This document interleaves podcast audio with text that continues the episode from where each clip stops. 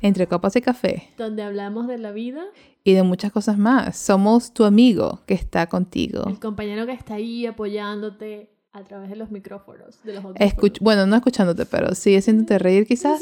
Posiblemente. Hablando de temas de actualidad. Hablando de lo que todos ustedes hablan realmente. De la vida, pero entre copas. Y café. Hoy venimos con otro episodio y esta vez vamos a hablar de un tema que ha tenido auge en los últimos años y que se ha convertido en un tema que muchos hablan. ¿Qué es la salud mental? La salud mental. Y creo que este... Una, pregunta para ti. ¿Está bien estar triste? Por supuesto que está bien estar triste. Está bien estar triste. Todos somos humanos y tenemos diferentes emociones. Así que está muy bien estar triste, puede estar triste. llorar. Está bien todas las emociones, ¿ok? Entonces, empecemos. Empecemos con hoy. Bueno, eh, salud mental. Salud mental es... ¿Qué es la salud mental? Creo que la salud mental es un tema bastante amplio. No me, puedes, no me lanzar esa pregunta de qué es salud mental. No, cuando te digo qué es salud mental, realmente no te estoy preguntando. Es como una así como, ay, como algo retórico. Es que vamos allá del concepto básico que obviamente es el estado emocional positivo o negativo en el que se encuentra una persona. Eso ya lo sabe todo el mundo. Pero yendo hacia la parte más compleja, salud mental es algo que nos afecta a nosotros día a día y que muchos lo pasamos por alto, decimos estoy bien y seguimos con las baterías y vamos, hay que hacer esto y tenemos que terminar esto y no pasa nada.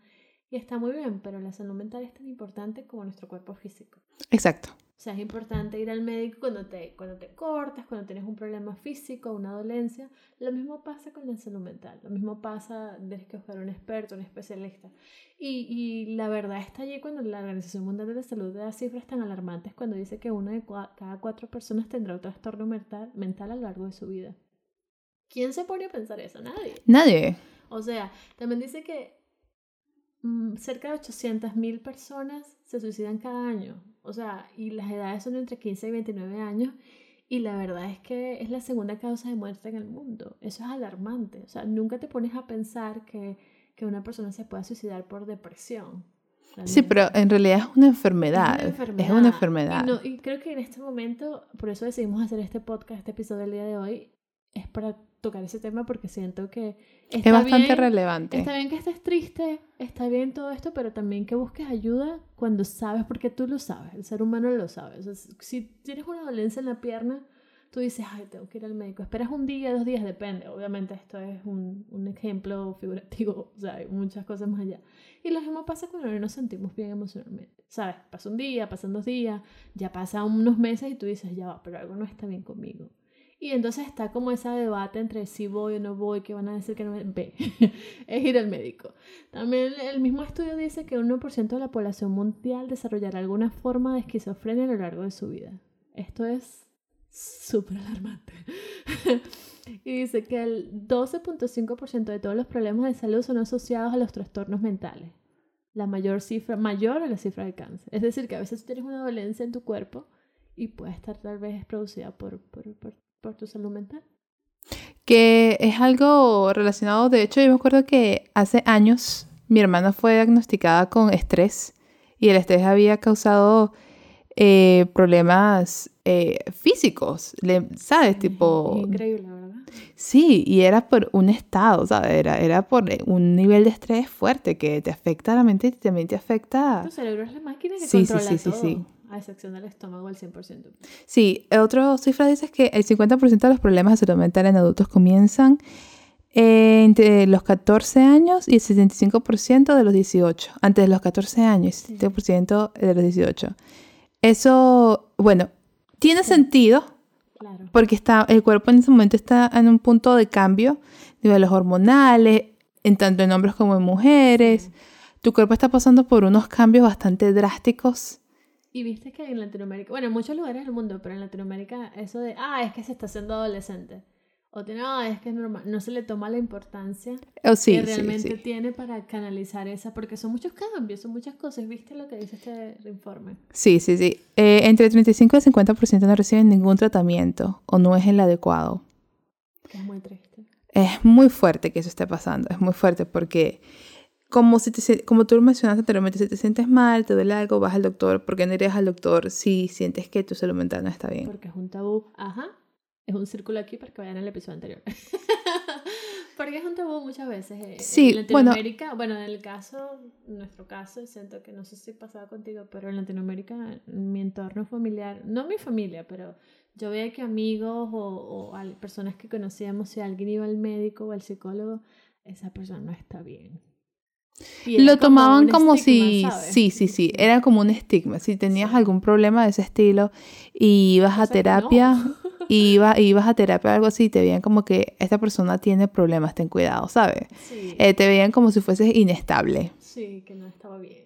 Sí, en mi caso yo tuve suerte de que mi familia no tenía problemas con eso de ir a terapia. De hecho, yo fui a terapia estando joven. Estando joven. No, mi familia no. 60 años aquí. Hace un par de años. Hace un par de años. Sí, no, mi, mi familia siempre fue... De Kate hablando de, la, hablando de aquella época, como si te, tengo 100 años aquí. No tenemos 100 años. Sí, sí, sí. Este, yo fui bastante afortunada. En el sentido de que mi familia era un poco más eh, abierta al hecho de que si, si te sientes mal, ve a terapia. Como debe ser. ¿Sabes? Entonces, en ese sentido, siempre vi ir a terapia, siempre vi ir al psicólogo normal, sin ningún tipo de problema. Y lo mismo pasó cuando yo vi a otra persona yendo a su terapia. No había problema, está bien, ¿sabes? Pero sí vi a mi alrededor, cuando por lo menos la vi en varias compañeras de clases que en ese momento en el, colegio donde yo estuve tenían terapia, tenían una psicóloga y todo eso por, ¿sabes? Por temas de si te sentías mal, que eh, fueses allá.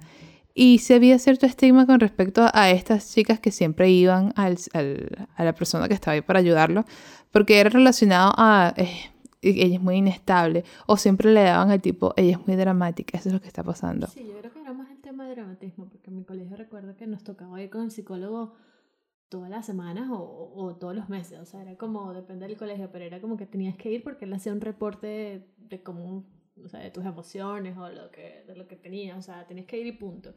Pero habían personas que eran como los consejeros o los consejeros de estudiantes o algo que tú siempre ibas y estaba eso, o sea, el que iba mucho, ay, qué drama, o sea, qué, qué problema, lo tomabas todo como, ah, ay, otra vez va esa persona, y realmente no, o sea, creo que esa persona era la más acertada porque iba porque se sentía mal y, y, la estaban ayudando realmente. Exacto, sabía, sabía que te... Sabía. control emocional Exacto.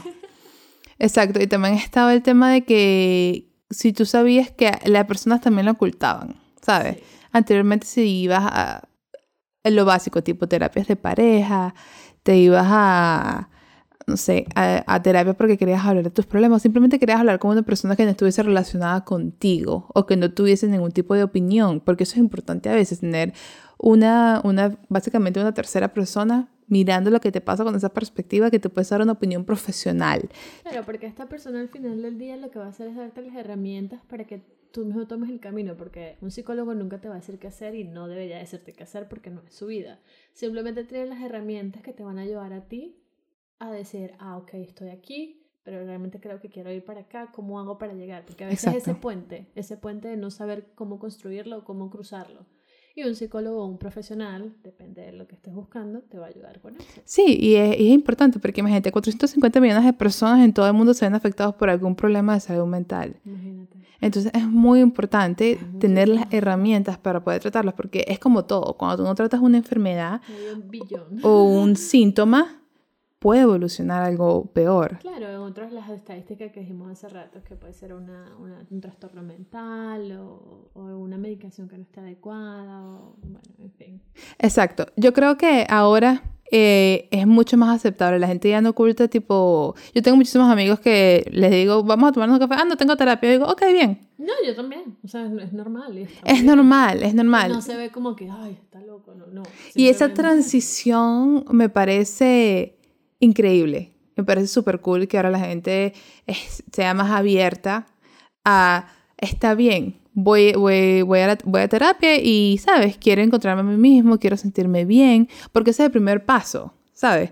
es que terapia es para ti, o sea, Ellos, si, tú soy honesta, si tú soy honesta, yo creo que todos necesitamos terapia a este punto, todos necesitamos terapia, todos. Es que no se trata de que estén todos necesitamos esa, esa, esa ayuda, bueno, en nuestros episodios anteriores pueden verlo, creo que el tercero o el cuarto, hablamos de las estadísticas acerca del, de la salud emocional que, que, está en el mundo luego de la pandemia. O sea, las cifras son alarmantes. O sea, todo Todos necesitamos. 93 países en el mundo necesitan terapia. Gente, vayan a terapia, la terapia. El episodio, realmente, el episodio de hoy realmente, nuestro objetivo es que entiendan que sentirse emocionalmente inestable o sentir, sentir algo emocional que creen que no está bien, sentirse mal, sin ánimo, está bien. y es normal, es normal. Es normal porque tenemos diferentes etapas, tenemos sentimientos, somos seres humanos, pero realmente nuestro objetivo es que lo identifiquen cuando no se sientan bien e identifiquen que realmente necesitan ir a una persona y ayudarlos con, a procesar todo lo que están sintiendo y que está bien, o sea, vayan, no estén con el tabú de que alguien les va a decir que está loco y si alguien les dice que está loco, le dicen, el loco eres tú, chico, que no vas a terapia.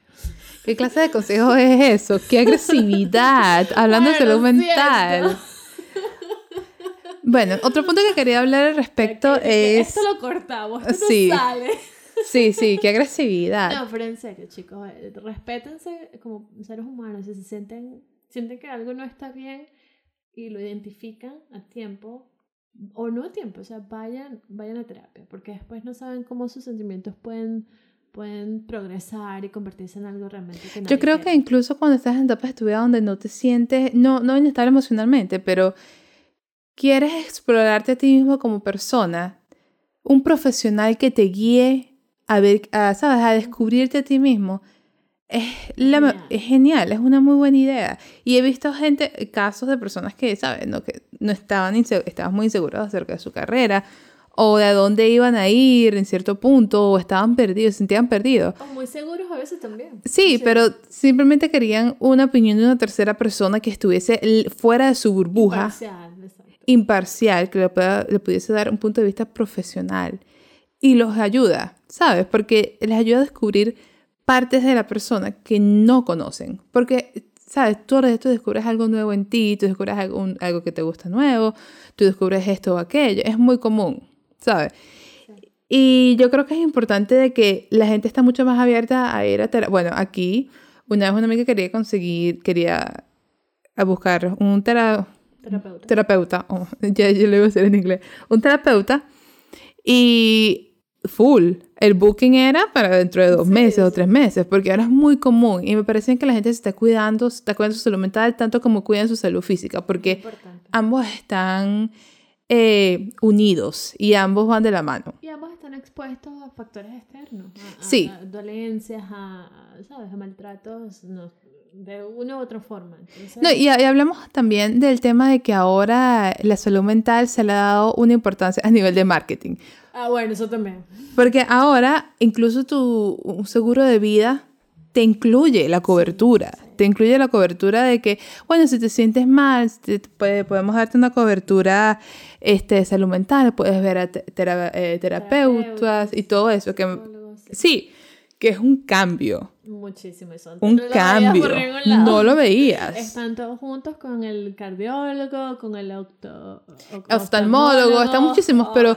nunca vieron terapia o psicólogos o psiquiatras como parte del paquete. Bueno, por lo menos en, desde mi punto de vista, de lo que yo, mis experiencias, probablemente sean en otros países sí estaban incluidos en, en la parte de salud. En Latinoamérica, cuando se habla de salud mental, creo que hay ciertos países en Latinoamérica a los cuales no quiero mencionar para que no digan que soy una persona haciendo estereotipos, pero siento que estos países, sobre todo en el sur, están más, lo digo de forma positiva, están más eh, conectados y abiertos a, a, la terapia, a la ayuda psicológica, lo cual me parece maravilloso que otros países en Latinoamérica deberían este, Exacto. examinar y, explorar un poco más.